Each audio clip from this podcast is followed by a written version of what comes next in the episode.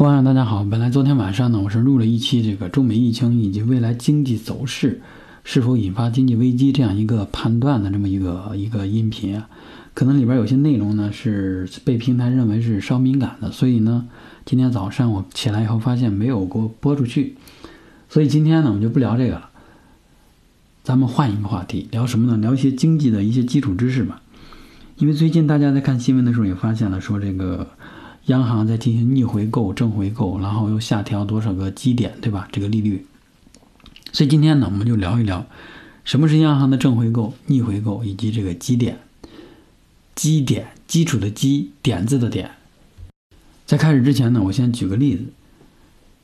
呃，我先声明一下，因为我呢其实没有种过水稻啊，我是在北方长大的，见这个小麦我是见过的，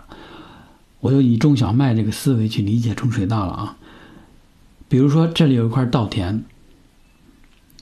稻田里面有水稻，水稻要生长呢，它需要水，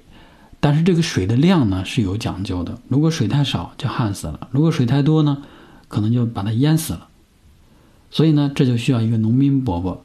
他来控制水的量。如果水太多，他就给它抽走；如果水太少呢，就给它灌进去一些水。这么讲是通俗易懂的，对吧？每个人都能听懂。然后呢，我们换一下角色。这个农民伯伯实际就是央行，中国人民银行，而这个稻田呢，实际是我们的市场经济，而这个水实际就是货币。所以呢，这个活儿其实是一个对技术经验要求比较高的一个活儿。所以呢，我们也有很多把它形象的这个称之为央行放水抽水。其实这个问题关键的理解点就在于说是如何实现了抽水放水。央行实际上它就是管理银行的银行，也就是这些一级的商业银行都归央行来管理，所以呢，央行有话语权，对于各个银行呢有一定的支配的权利。如果央行里面的这些经济分析师他认为现在大家这个需要钱，比如说当下疫情呃过去了，很多企业呢受到了在收入方面受到影响，而且大家呢都要复工复产。为了鼓励这些企业更好的发展，所以呢，他要给这些企业提供贷款。银行企业贷款呢都去银行，如果这会儿银行没钱怎么办？银行其实可以去朝着这个这个央行去借钱，但是这个借钱呢，其实银行不是主动的一方，而是央行是主动的一方。说来来来，我现在觉得大家都缺钱了，所以呢，我现在有五百亿的人民币需要借给大家，你看看谁谁来借一下我的钱。这个利率呢是，比如说七天以后，按照百分之这个二点二，给我来算这个利率啊，年化利率是百分之二点二。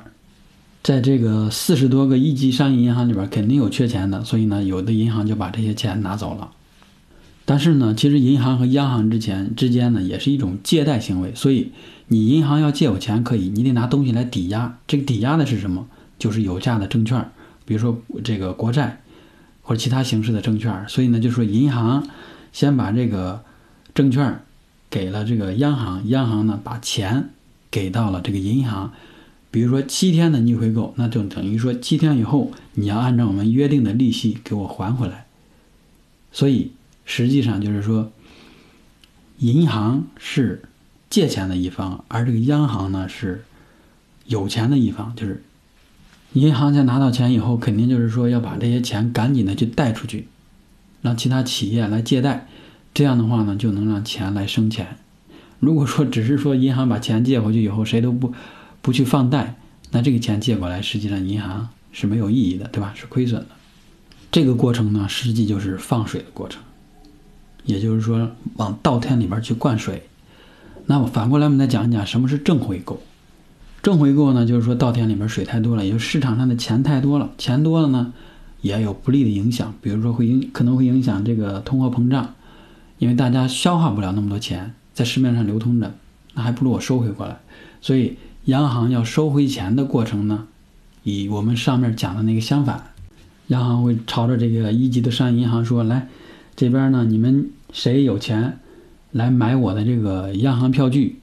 或者是国债等等啊。”你们来买，所以呢，在这个过程中，银行就把钱交给了央行，央行呢给到了有价证券给这些银行，所以银行手里的钱就没有了，有的是一堆证券。但是这个证券要变现呢是有约定的，比如说七天、二十八天以后，你才能够拿着这个证券，我这个央行呢把钱给你。所以从这个正回购里边来看呢，央行是借钱的一方，而这个银行呢是有钱的一方。就是我看过一些关于这个逆回购和正回购的解释啊，有的解释的非常的绕，就是有点拗口。所以我希望呢，就是这个解释能让大家明白，其实就是这么点儿，这么就是这么个意思，非常简单。然后这次呢，其实央行这个放水啊，还有一个附附带的信息，是说降低了二十个基点。这句话说白话意思就是说，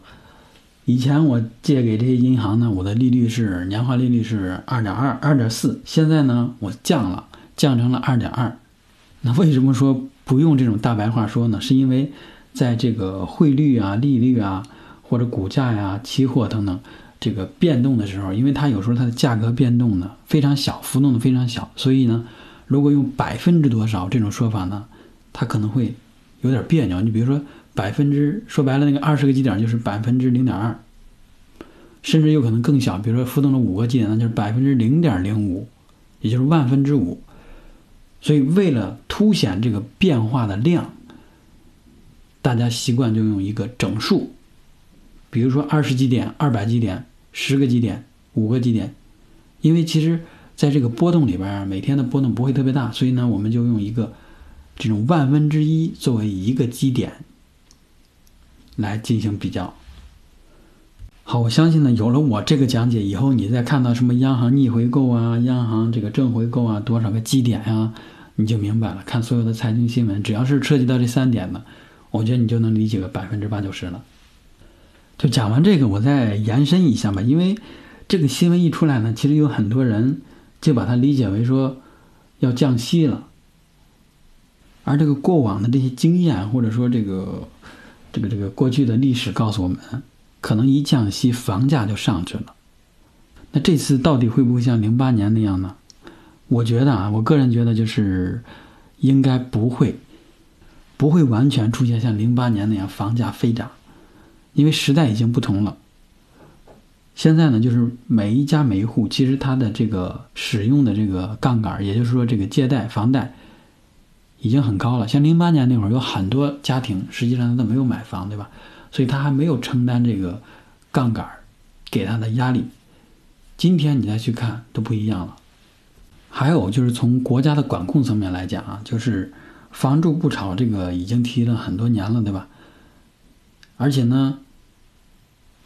如果现在再把这个夜壶提起来，我觉得就是中国的房价可能它的泡沫化会进一步加剧。有可能会引发一系列的更加严重的经济的问题，所以如果说短期内就是比如说某些地区啊、某些城市出现了房价的上涨，我觉得这是一个人们的这个这个这个臆想的一个结果吧。所以最终市场会冷静下来。有时间的话，我觉得可以展开讲一讲，就是什么利率啊，尤其现当前的经济危机啊，国家又现在又是说这个确保。全面实现这个小康社会，这些它的经经济增长的动力是什么？从哪儿来？会不会说在走房地产这条路？